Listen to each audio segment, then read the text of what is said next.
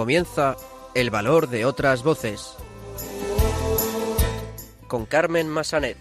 No tengas miedo, tú no te rindas, no pierdas la esperanza.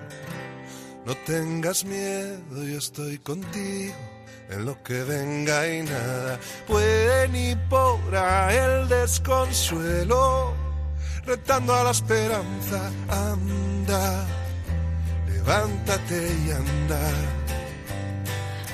Muy buenas tardes, bienvenidos a una nueva edición de El Valor de otras Voces, el programa de discapacidad de Radio María. Me acompaña, como siempre, Silvia Lacalle. Muy buenas tardes, Silvia. Buenas tardes, Carmen, y buenas tardes a todos nuestros oyentes. Comenzaremos saludando a Ignacio Segura, ahora presidente en funciones de CECO, la Asociación de Ciegos Españoles Católicos. Haremos con él un balance de lo que han sido estos años en la presidencia de CECO y, por supuesto, hablaremos de las convivencias nacionales que se acaban de celebrar en Jaén. Alberto Gil volverá a estar con nosotros para recomendarnos un estreno que ha tenido lugar este pasado viernes, 26 de abril, dentro de su sección Valores de Cine. Los locutores de Radio Roncali, que pertenecen a la Fundación Juan 23 Roncali, nos traerán las últimas noticias sobre discapacidad. Y finalmente conoceremos un poco más a María José Vaquero, la presidenta electa de CECO. Hoy será ella quien nos cuente su testimonio como persona ciega, sobre todo desde el punto de vista de la fe. Comenzamos. No tengas miedo, yo voy contigo, siempre y a donde vayas. No dejes que envejezca un solo sueño, cosido alguna almohada, anda, levántate y anda.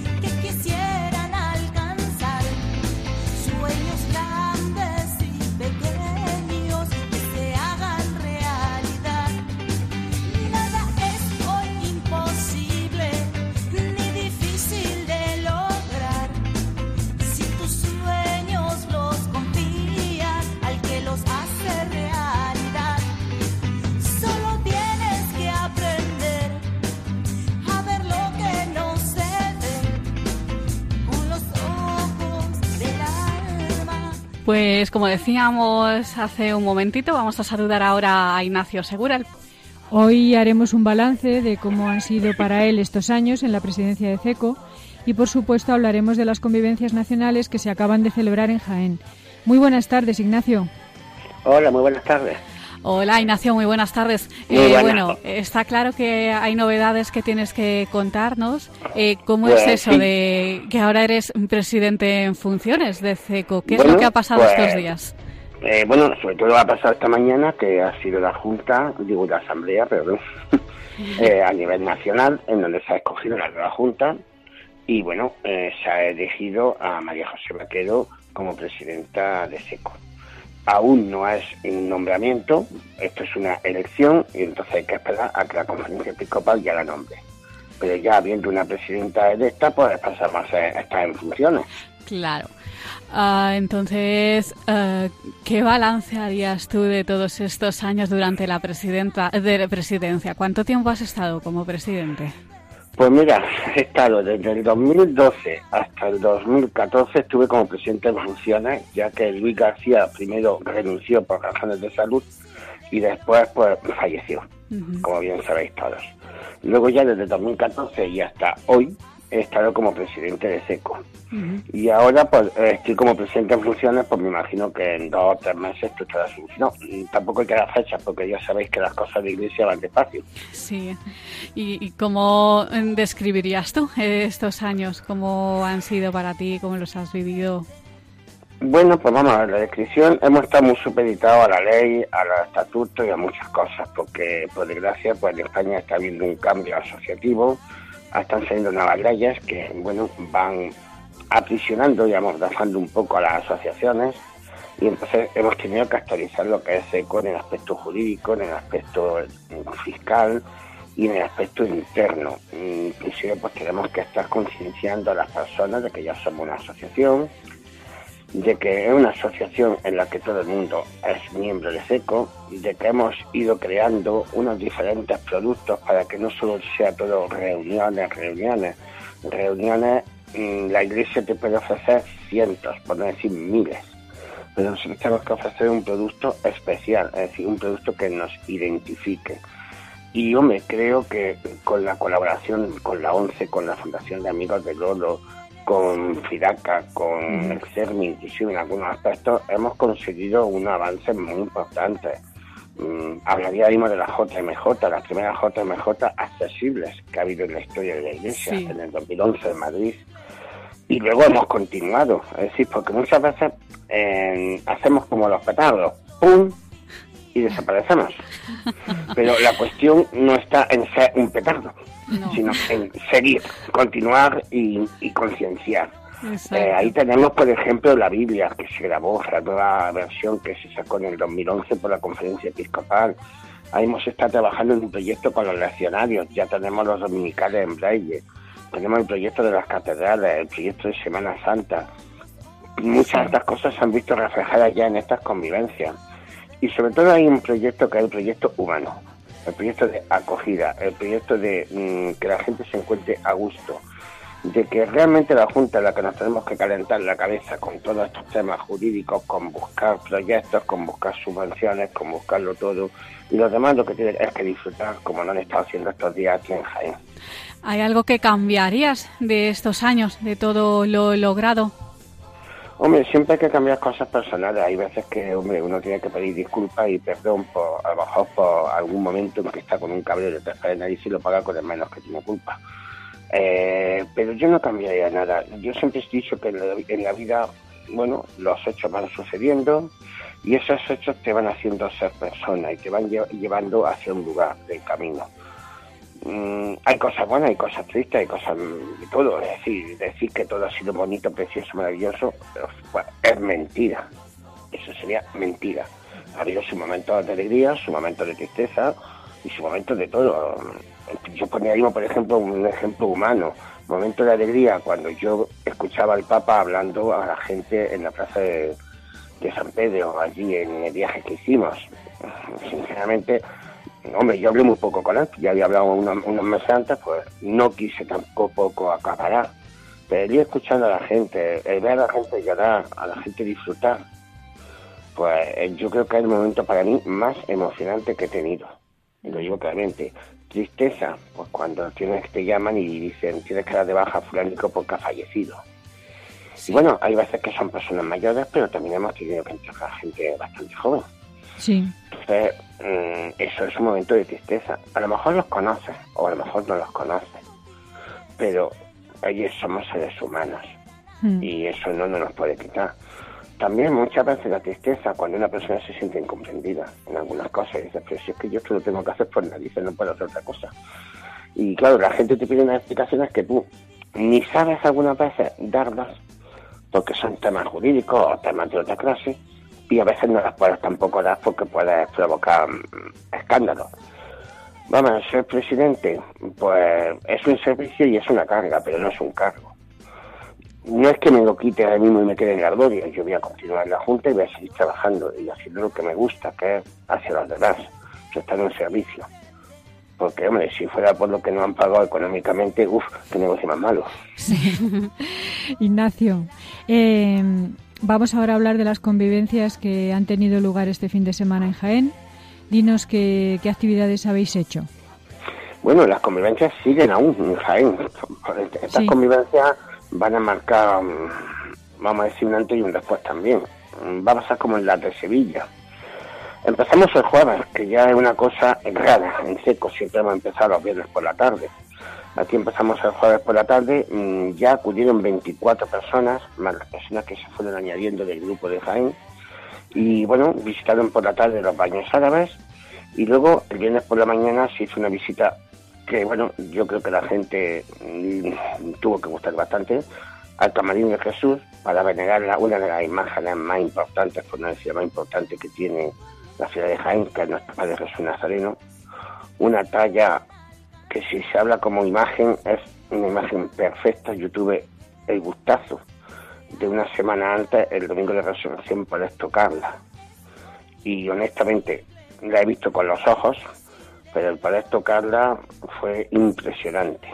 En el aspecto, ya digo, como imagen, como talla, como un bien cultural, pero también en el aspecto espiritual. También estuvieron venerando el Santo Rostro.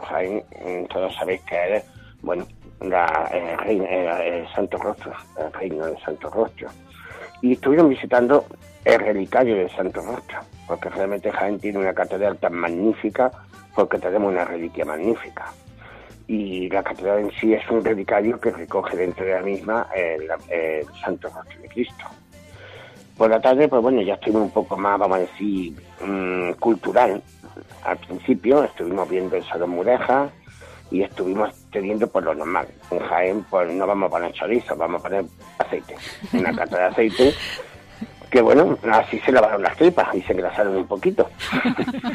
y de allí pues partimos a la Basílica de San Ildefonso, donde se venera la Virgen de la Capilla, que es la patrona de Jaén, no de la diócesis, que es la Virgen de la Cabeza, que se celebra hoy domingo, siempre se celebra el último domingo de abril, y tuvimos una misa bastante agradable, cantada por una persona que está por aquí, no sé quién será. Sí. Y luego pues estuvimos venerando la Virgen de la Capilla y visitando el museo. Después de la cena, pues María José Vaquero, la que actualmente ya es la presidenta electa, pues nos estuvo mm, deleitando con un teatro leído que habían hecho en Torero, magnífico. Mm, Fue una lástima que lo tenemos que hacer por grabación, pero los presupuestos son los que se tienen y no podíamos traernos a todo el equipo del teatro. Claro. Así de claro. El sábado por la mañana, pues honestamente, también estuvimos bastante a gustito, porque tuvimos una misa y un regalo especial, Brazo de Olivo. Creo que es un grupo em, religioso que marcó una época Sí. y que marca Sí. época. Muy especial Por lo menos- allí, sí. Eh, fue un lujito. Luego pues estuvimos con Lolo. Y Ah, creo que ahí eso fue lo mejor. Mm, Venerar las reliquias, conocer a sus amigos, conocer a Rafael Higueras, tener no una conferencia, porque yo digo siempre que una conferencia es que una persona se prepara algo sobre alguien que no conoce, en persona, lo conoce en libros y en documentos. Sí, Aquí hablamos de un testimonio de la misma persona que le dio la emoción a Lolo, de sus amigos, de las personas que estuvieron con ellos. pues La eh, Ignacio, sí, perdona. Recuerda, recuerda a nuestros oyentes quién era Lolo y qué significado tiene Vale, para pues vosotros. mira, eh, Manuel Lozano eh, Garrido, conocido como Lolo, que se beatificó en el 2010, fue una persona con discapacidad. Y fue una persona que tuvo no una sola discapacidad, ya llegó un momento en que era casi un muestrario de discapacidad. Sí. Totalmente paralítico por una, una- un reuma grave, tiene un nombre pero nunca me lo voy a aprender. Eh, ciego, mm, sin gusto, quedándose ya sordo cuando falleció pero fue una persona que en unos momentos que no eran fáciles en España, como son los años 40, los años 50 y 60, porque murió en el año 71, no eran fáciles para las personas, vamos a decir, normales, pues imaginaros para nosotros, los discapacitados, una posguerra, no es nada de fácil, hablando claro. Pero él supo no solamente superar esas limitaciones con muy pocos medios, sino superarse a sí mismo en el aspecto espiritual. Y, hombre, nosotros lo hemos cogido como patrón de nuestra asociación, no solamente ya por ser ciego, sino porque es una persona que, bueno, para mí yo le diría que es el Superman de las discapacidades. Bueno, luego el sábado por la tarde, pues tuvimos la parte, vamos a decir, burocrática, que fue la reunión con las coordinadores y la Junta, la que ya cerraba su kiosco. Sí. Y, pero luego tuvimos también pues más música. Estas son las convivencias de la música. Sí, cierto. tuvimos eh, un grupo folclórico que hay aquí en Jaén, eh, folclórico pero no es de baile, es de canto, que se llama Pan y Aceite, cosa muy rara, aquí en Jaén Pan y Aceite no, no pega nada. No, no, podríamos haber puesto chocolate con churros. Pero no, es Pan y Aceite, es un grupo que, bueno, yo creo que magnífico. Además es un grupo que no solamente canta, sino que estudia las letras, las repone, la... es un grupo restaurador del folclore mm, musical de esta provincia y es bastante bueno. Sí. Por la noche pues tuvimos una alabanza con nuestro conciliario de Jaén, Paco Carrasco, una alabanza pues diferente. Es que es muy difícil poder describir a una persona como es Paco que es Espíritu Santo vivo. Lo transmite, lo enciende, siempre está con la llama encendida y transmite esa fe y transmite todo. El padre Francisco Carrasco, que precisamente le entrevistamos aquí en el programa, que explicó su testimonio eh, con su madre, que En era efecto. ciega, ¿cierto? En efecto. Luego ya, Y luego, el domingo, domingo- por la mañana, sí, este domingo, la Pues asamblea. este domingo hemos tenido la asamblea, la ordinaria y la extraordinaria. En la extraordinaria, como bien hemos dicho, ha salido como presidenta electa María José Vaquero. Yo continúo en la Junta. Eh, después de la, de la asamblea, pues qué mejor que cerrar con una Eucaristía de fin de curso, vamos a decir. La Eucaristía también ha tenido música. También. También. Pues también eh, ha cantado el grupo Escucharte, que es de aquí de Jaén, y es un grupo religioso, yo diría que, para mi gusto, el mejor. Ujú. Y la Eucaristía también tuvimos el lujo de que nos las presidiera don Rafael Higueras, el conciliario de la Fundación de Amigos de Ujú. y el postulador de la causa de canonización, porque ya beatificado ya está. Beatificada de Ahora, pero ahora seguimos, porque estamos aquí en Úbeda, estamos visitando la casa de San Juan de la Cruz, con nosotros está nuestro conciliario, el padre Rafael, que es carmelita, por lo cual están disfrutando un mogollón, así de claro. Y luego, pues mañana por la mañana, que aún queda gente, que aún queda gente, Aún pues van a gente. visitar, aún van a visitar antes de marcharse, pues el Arco de San Lorenzo y los refugios antiaéreos. Porque claro, los museos, que tenemos tres grandes museos aquí en Jaén, el Museo Provincial de Arqueológico, el Museo Ibérico, que se estrenó hace muy poquito, bueno, se estrenó, qué bruto, se inauguró por su majestad el rey don Felipe, y después en el antiguo Banco de España también hay, el- hay otro museo arqueológico bastante interesante, pero claro, los lunes cierran Y no vienen a abrir para nosotros. Ya. No hemos tenido esa suerte. Pues bueno, Ignacio Segura, presidente en funciones ahora, como decimos, de CECO, de la Asociación de Ciegos Españoles Católicos. Muchas gracias, de verdad, un placer como siempre. Espero que continuéis disfrutando y que lleguéis bien a vuestras casas, los que quedáis por ahí. Pues sí, por lo menos yo a la mía, que aunque la tengo muy cerca, no la he Sí, visto. tú desde estás en. Jaén, tú la tienes cerca. Es la primera vez que no me he tenido que trasladar, pero es la primera vez que yo creo que está más lejos de mi casa estando cerca. Bueno, pues un abrazo muy grande, Ignacio, como siempre. Muchas gracias. Hasta abrazo, luego. Adiós.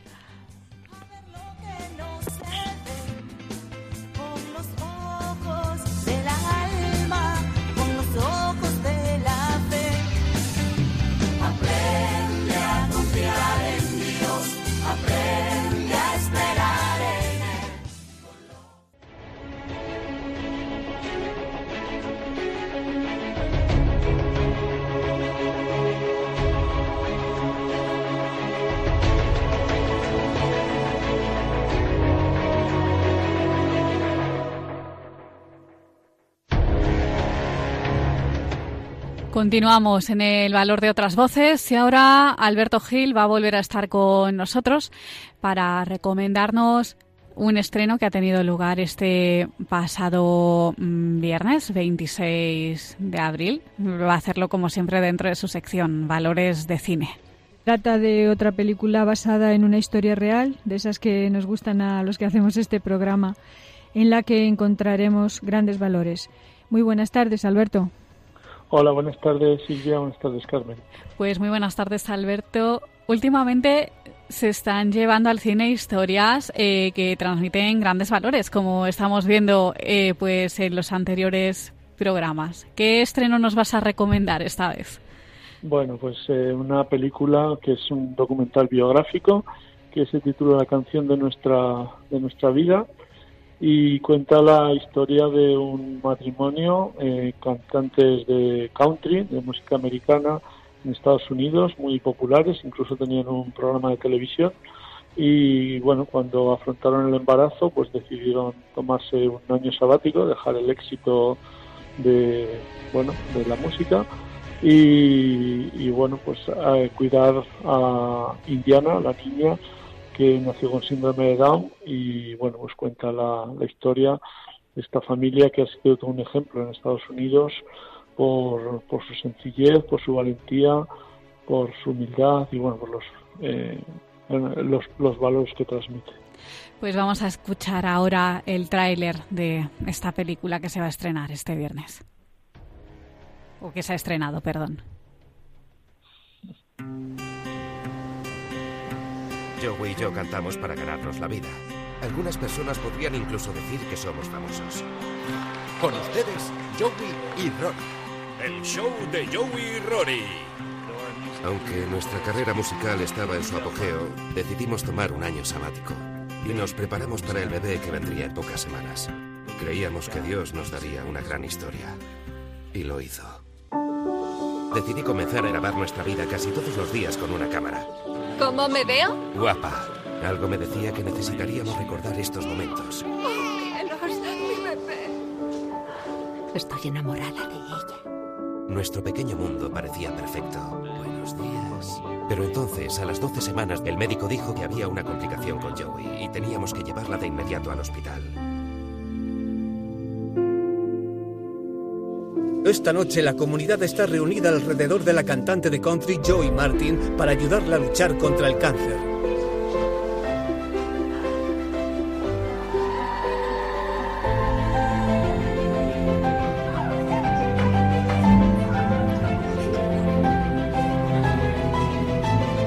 Hola, papá.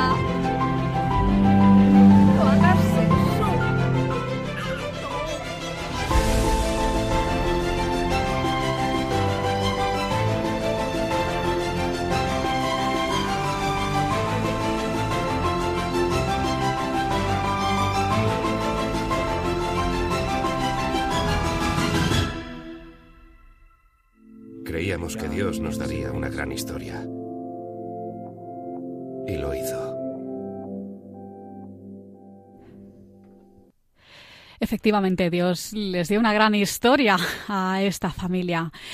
Una historia pues llena de superación, que es uno de los grandes valores que podemos encontrar aquí. Alberto.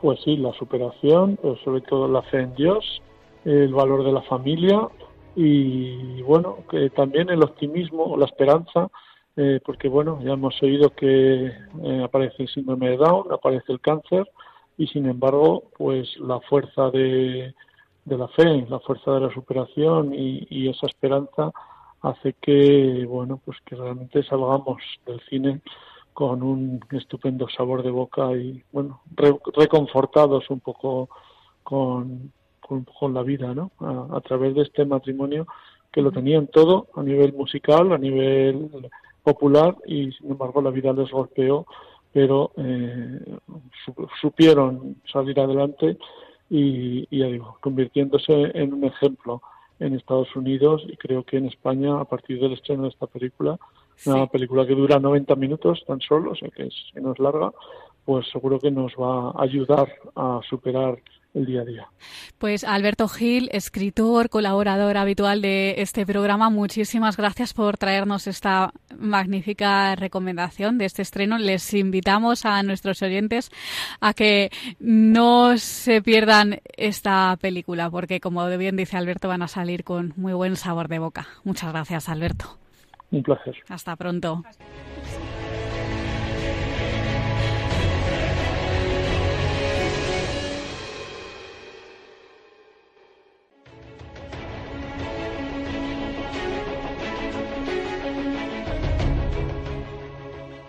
El valor de otras voces, el programa de discapacidad de Radio María.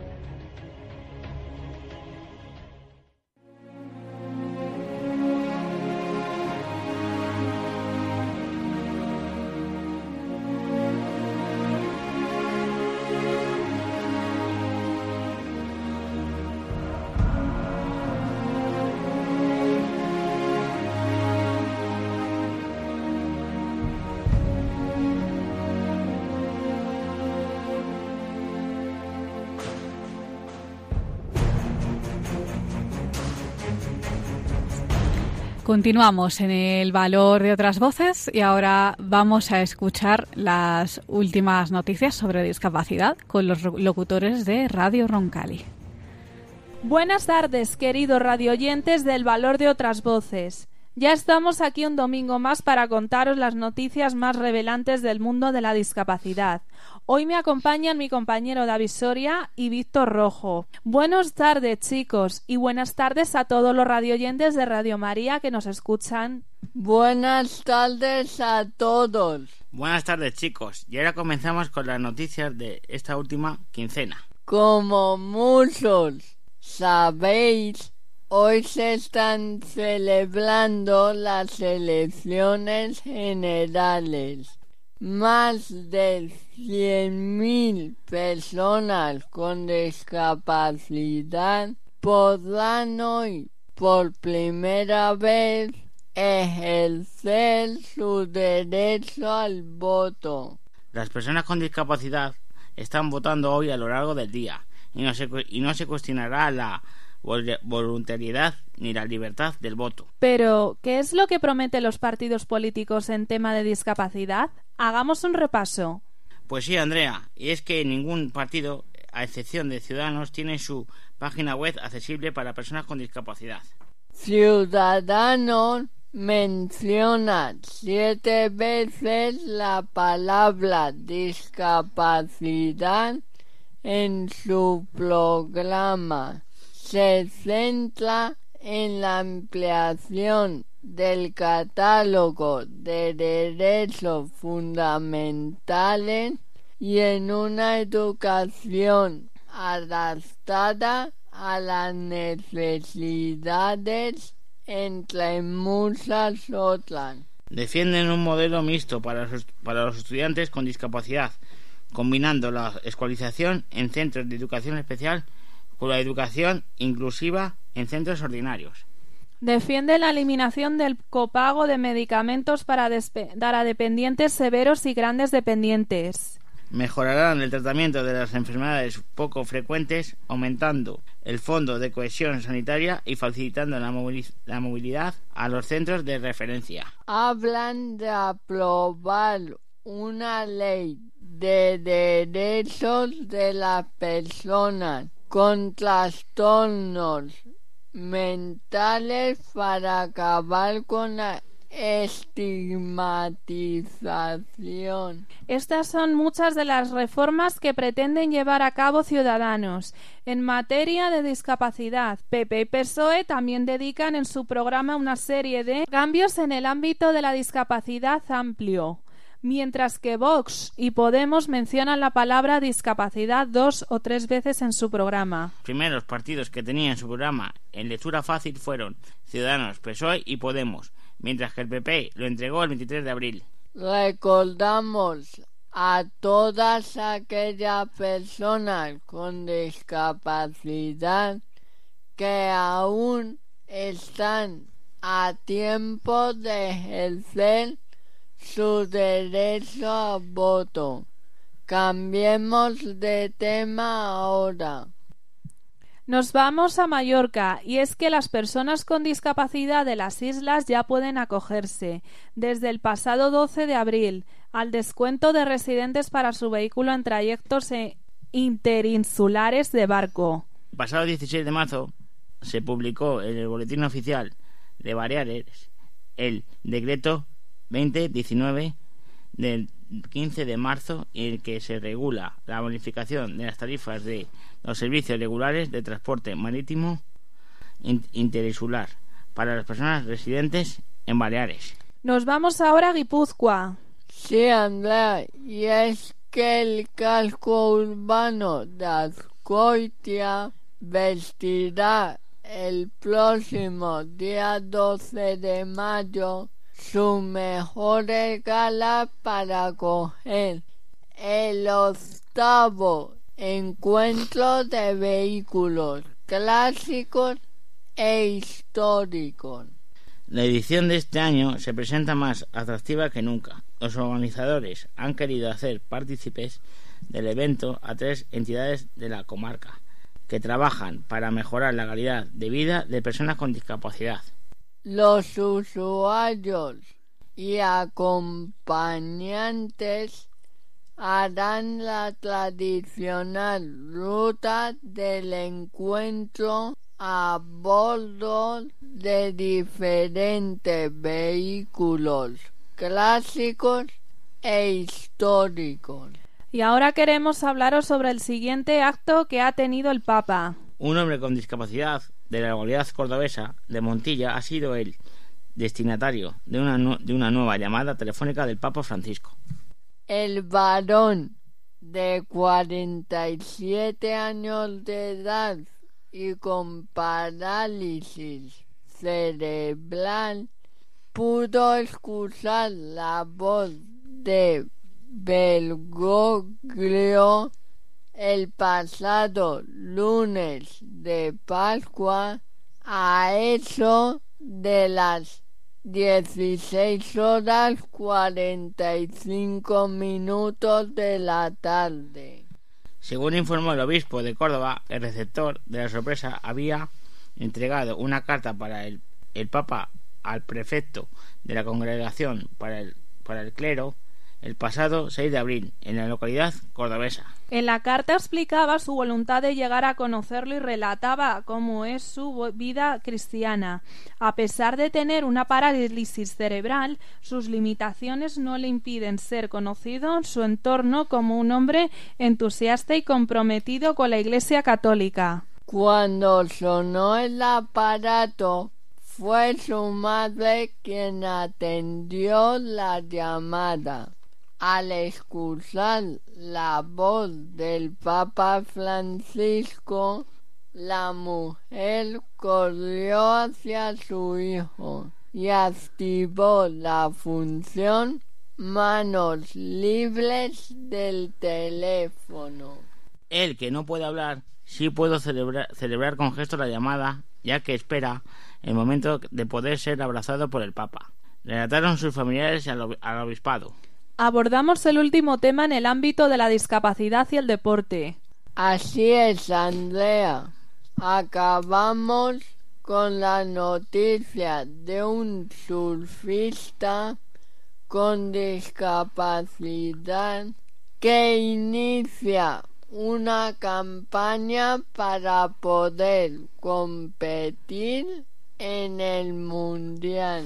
Ángel Luis Curiel, al que un accidente en el mar le produjo una discapacidad hace siete años, ha iniciado una campaña de crowdfunding para recaudar los fondos que necesita para acudir al Mundial de Surf adaptado que tendrá un lugar que tendrá lugar en diciembre en California. Curiel Vallisoletano, de 39 años, residente en Málaga, sufrió un accidente en 2012 tras saltar al mar, lo que le produjo una lesión medular a nivel cervical, aunque tras nueve meses en el hospital comenzó a caminar. Además, el deportista tiene la intención de grabar un documental con los fondos recaudados para mostrar los beneficios terapéuticos y, motiva- y motiva- motivacionales del surf. Muchas gracias, compañeros. Todos tenemos los mismos derechos y, como decimos el lema de nuestra fundación, todos somos Juan. Hola, soy Juan. Hola, soy Juan. Yo también soy Juan. Y yo. Todos somos Juan. En Fundación Juan 23 Roncali trabajamos con mucha pasión preparando a las personas con discapacidad intelectual para el mundo laboral. Hola, yo soy Juan. ¿Trabajamos? Muchas gracias a todos por escucharnos. Os esperamos dentro de 15 días aquí, en El Valor de otras Voces. Hasta pronto. Pues muchas gracias compañeros por estar con nosotros un día más. Nos encontramos en 15 días.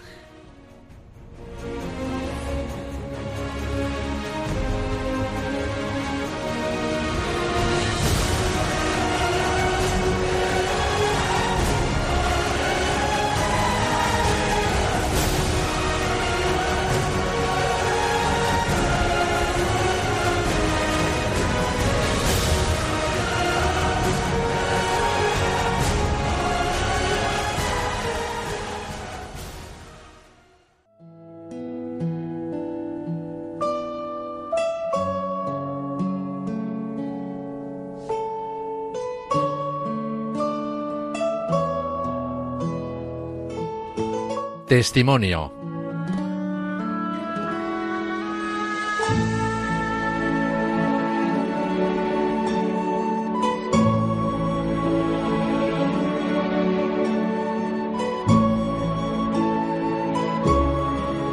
Continuamos en el valor de otras voces y hoy, en el tiempo de nuestro testimonio, vamos a conocer un poco más a María José Vaquero, ahora nombrada presidenta electa de CECO, de la Asociación de Ciegos Españoles Católicos, como antes comentábamos. Hoy va a ser ella quien nos cuente su testimonio mm, como persona ciega, pues sobre todo desde el punto de vista de la fe. Muy buenas tardes, María José.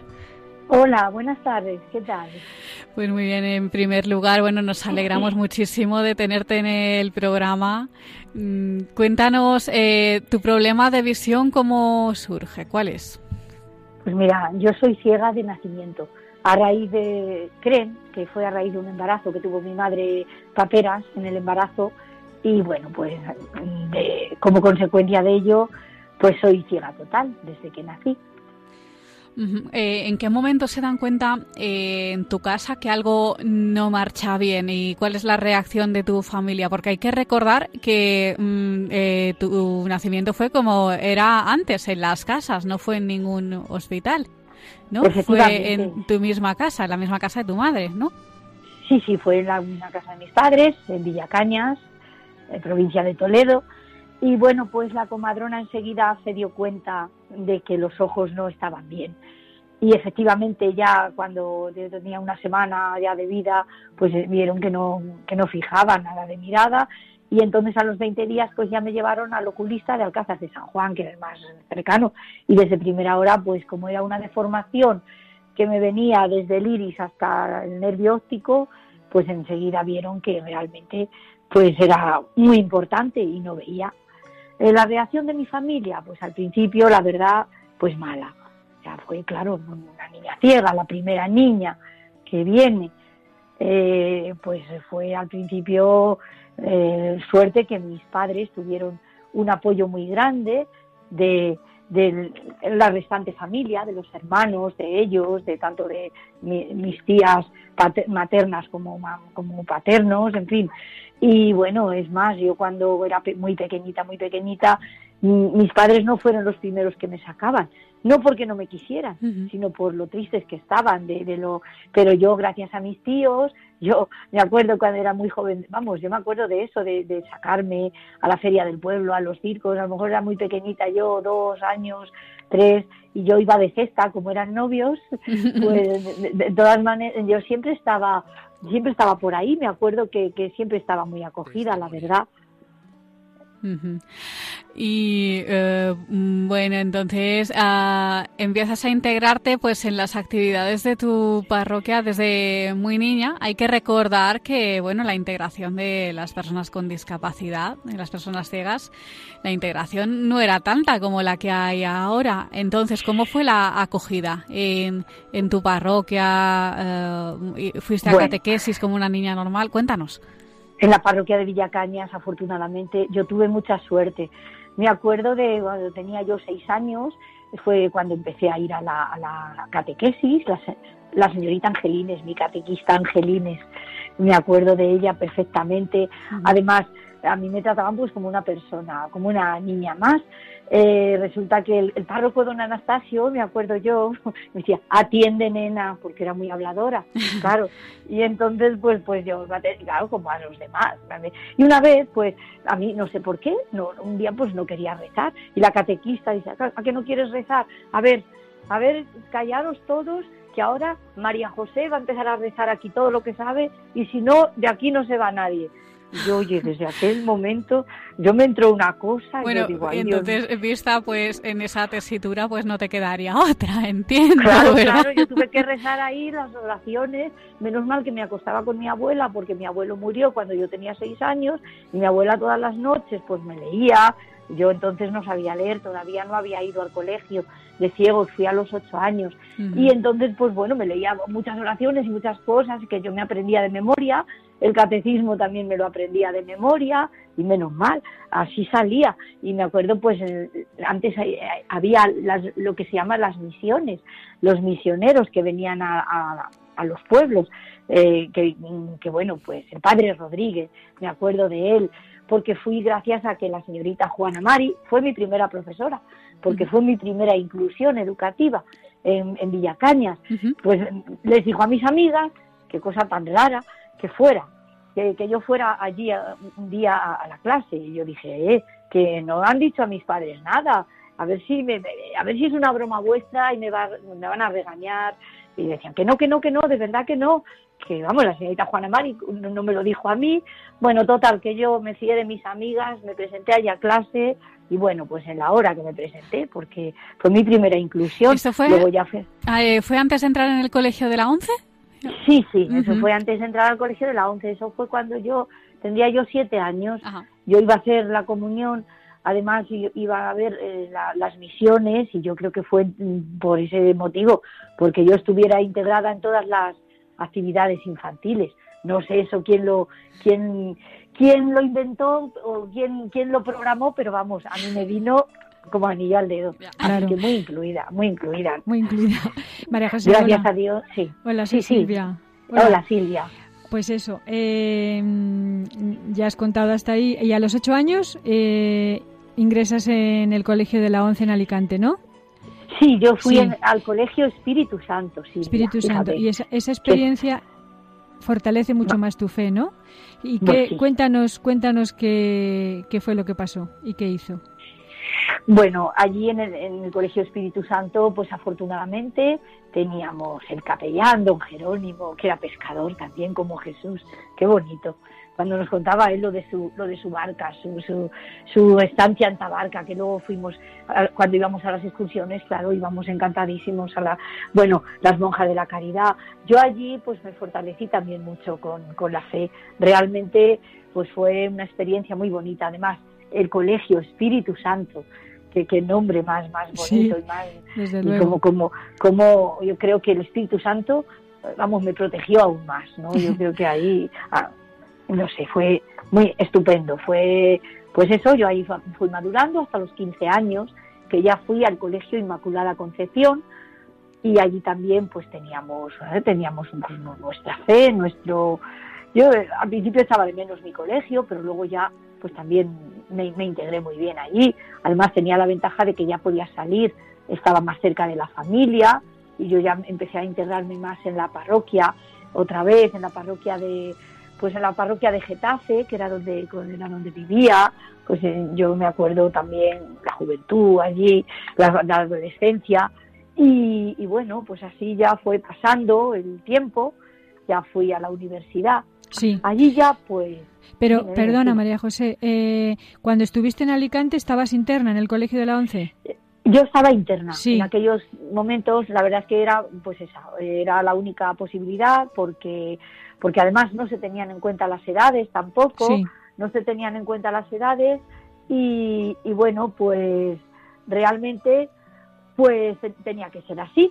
Y sí, eso me, pero eso me fortaleció a mí muchísimo, creo, porque fueron, hombre, echaba mucho de menos a mi familia. familia. Por eso, por eso os dije que cuando me tocó ya venir a Madrid por edad, pues me alegré mucho, porque ya podía salir los fines de semana y estar Claro. más con ellos.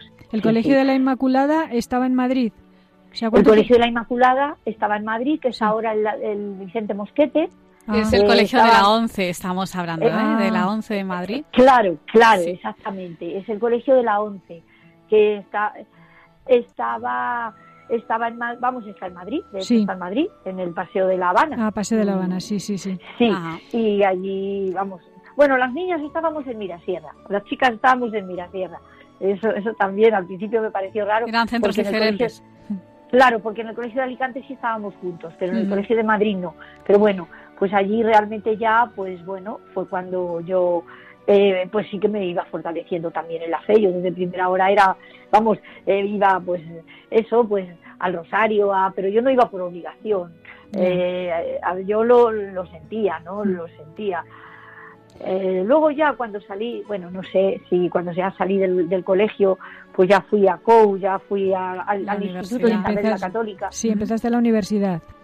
Y empecé en la universidad. Bueno, allí ya yo tuve ¿Qué carrera hiciste? Pedagogía. Pedagogía. Ah. Soy bien. pedagoga, sí. Sí. Pedago- Yo, yo siempre he tenido claro que me gustaba, vamos, me gusta enseñar, me gusta ayudar, me gusta compartir. Eh, entonces yo pensaba, bueno, pues mi de situación de discapacidad visual y mis conocimientos pues van a poder ayudarme a mí misma y ayudar a otros, sobre todo. Y yo siempre tenía muy claro que quería enseñar. Y, de hecho, pues, pues bueno, realmente mm, me alegro muchísimo. La cogería otra vez. Eh, sí, María José, eh, vamos a eh, eh, tus, eh, tu experiencia pues en CECO. ¿Cómo entras en contacto con ellos? Eh, ¿Cómo te han ayudado en tu vida? Cuéntanos. Bueno, pues yo al principio, vamos a ver, mm, tuve, cuando estuve, en- porque luego estuve en Barcelona trabajando y estuve luego, ya- bueno, yo tuve un poquito de alejamiento, cuando tuve unos años así un poquillo de, de alejamiento, del, no alejamiento exactamente, a ver, sino dejadez, o sea, digamos, una, pues una dejadez de, bueno, a ver, que... Pero cuando ya otra vez vine a Toledo, después de haber estado en Barcelona, bueno, a mí en Barcelona ya me había hablado, pues Monse Ferré, que se estaba gestando, que se estaba formando una asociación de CECO, pero yo no hice mucho caso entonces, porque yo consideraba que CECO iba a ser un gueto. A ver, porque yo siempre, a ver, yo soy pro inclusión, inclusión educativa, social, eh, total, pues porque, porque de los guetos pues bueno, eh, no, no salen cosas buenas si, si hay guetos. Entonces yo pensaba que, que GCECO iba a ser pues como un gueto que, que nos iba, iba a separar. Y no hice yo mucho caso al principio.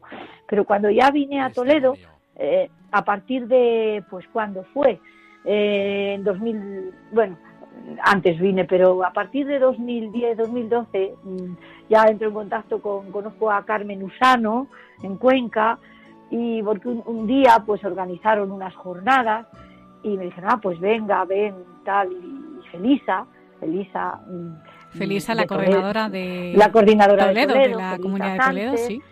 Pues entonces ya, eh, ya conocía más a Carmen y entonces pues cuando yo fui a las jornadas de Cuenca, pues yo la bendita hora que fui a esas jornadas. Ya conocí a Ignacio también, Claro. gracias a Dios. La Te diste cuenta que de CECO nada, de- perdón, de gueto nada de nada, ¿verdad? Que- No, no, no, no, de gueto nada de nada, porque yo a partir de entonces, de que estoy en SECO precisamente, pues nos hemos incluido, pues a nivel diocesano, pues en el plan de pastoral de la diócesis, con todos los movimientos. Bueno, pues a nivel nacional, pues ya vemos que, que estamos en, en, la, en la Conferencia Episcopal Española, estamos en el Foro de Laicos, o sea que de gueto, vamos, de gueto nada. Al contrario, nosotros creo que tenemos muchísimas cosas que aportar a la Iglesia en cuanto a la discapacidad.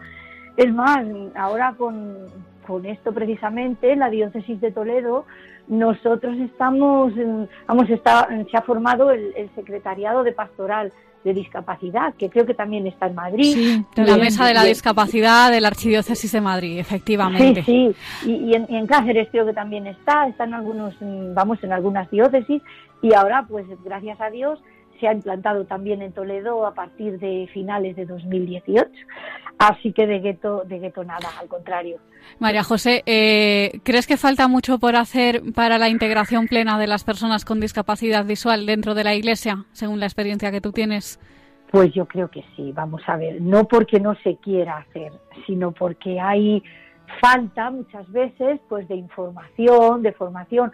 Por eso precisamente nosotros en SECO eh, nuestros objetivos de, forma- de, formación eh, pues son precisamente dos. Primero la formación la formación recibida que la hacemos pues cada diócesis desde nuestro plan pastoral, desde nuestra bueno desde nuestro plan pastoral respectivo y, y luego pues en, en el itinerario de adultos. Y luego también la, la formación que nosotros damos, la formación a impartir, que precisamente es el gran reto que tenemos, el- el- la necesidad que hay de, de esa de esa formación, de esa infor- información que nosotros tenemos que dar a los demás para saber cómo incluirnos, cómo tratarnos, porque los demás no lo pueden, vamos, no, no tienen por qué saberlo. Eh, esto pasa no en la iglesia, sino en todos los ámbitos, pero en este Ah. sentido CECO puede hacer muchísimo en la iglesia, sí, sí. Y de hecho estamos en ello. María José Vaquero, presidenta electa ya de CECO, de la Asociación de Ciegos Españoles Católicos. Bueno, ya hablaremos en más programas contigo, pero en la radio el tiempo es oro, así que muchas gracias hoy de verdad por estar con nosotros, contarnos nuestro, tu testimonio, que seguro que ha ayudado a muchas personas hoy. Pues muchísimas gracias y bueno, pues aquí estoy a vuestra disposición para lo que se necesite y, y lo que Dios quiera que podamos hacer en beneficio de, de cada uno y de CECO. Muchísimas gracias. Un abrazo muy grande. Un cuídate. abrazo. Hasta Adiós, pronto. María. Un abrazo, Silvia y Carmen. Adiós. Muchísimas gracias. Gracias. Adiós. Adiós. Adiós, buenas tardes.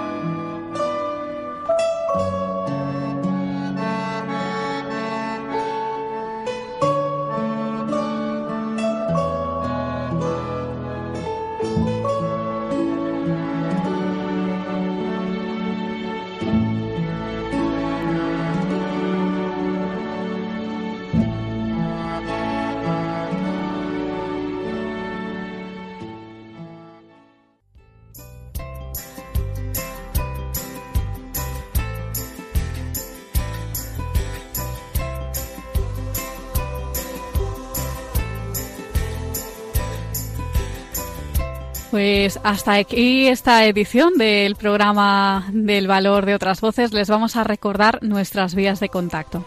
Por un lado tenemos nuestro correo electrónico, la dirección es la siguiente, el valor de otras voces arroba radiomaria.es y el teléfono de nuestro contestador, el número es 91 153 8570. Muchas gracias Silvia por estar con nosotros un programa más. Gracias Carmen y hasta la próxima. Y a ustedes, queridos oyentes, les volvemos a encontrar aquí en 15 días. Un abrazo muy fuerte y muchas gracias por estar al otro lado.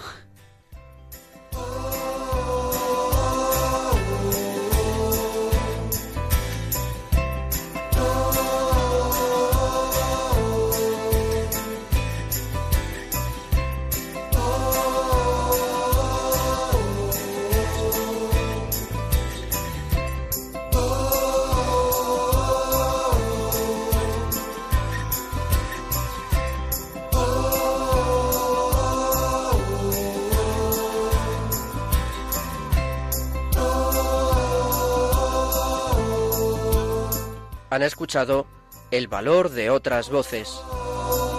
Un programa presentado por Carmen Massanet.